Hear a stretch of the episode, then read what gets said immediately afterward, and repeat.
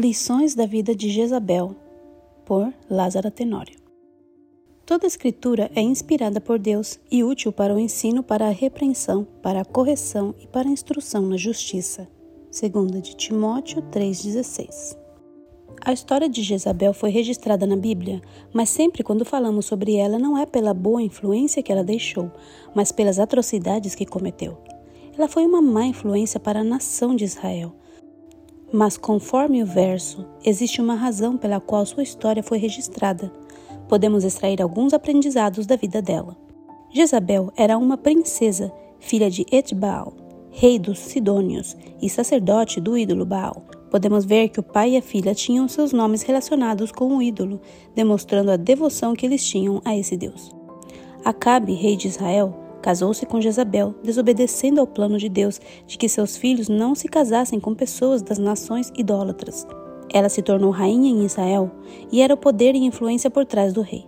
Jezabel influenciou Acabe a adorar Baal e ele edificou uma casa e altares a esse ídolo em Samaria. No livro Profetas e Reis diz que Acabe era fraco em capacidade moral. Sua união por casamento com uma mulher idólatra de caráter decidido e temperamento definido resultou em desastre tanto para ele como para a nação. Seu caráter foi facilmente modelado pelo espírito determinado de Jezabel. Em certa ocasião, o rei retornou para casa e Jezabel notou que algo o perturbava.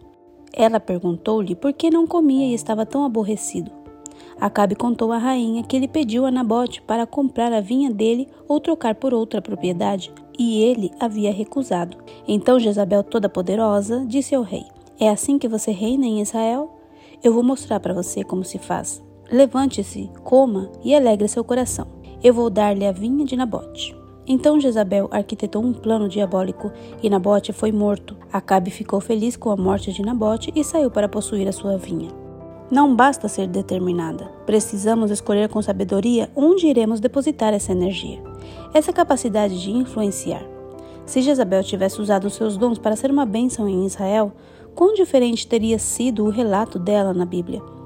Deus nos concede a liberdade para escolher que influência vamos ser, boa ou má, luz ou trevas.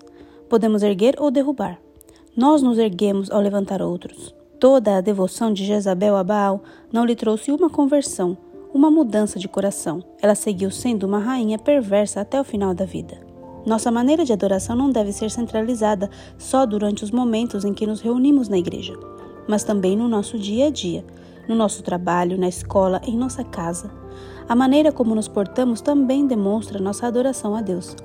Meu desejo é que, assim como Jezabel era decidida e dedicada em sua devoção a Baal, nós possamos ser, ao contrário, decididas e dedicar nossa vida sem vacilar em servir ao Deus verdadeiro. O Senhor deseja que o escolhamos, assim como fez Josué. Deus deseja que você escolha brilhar por ele.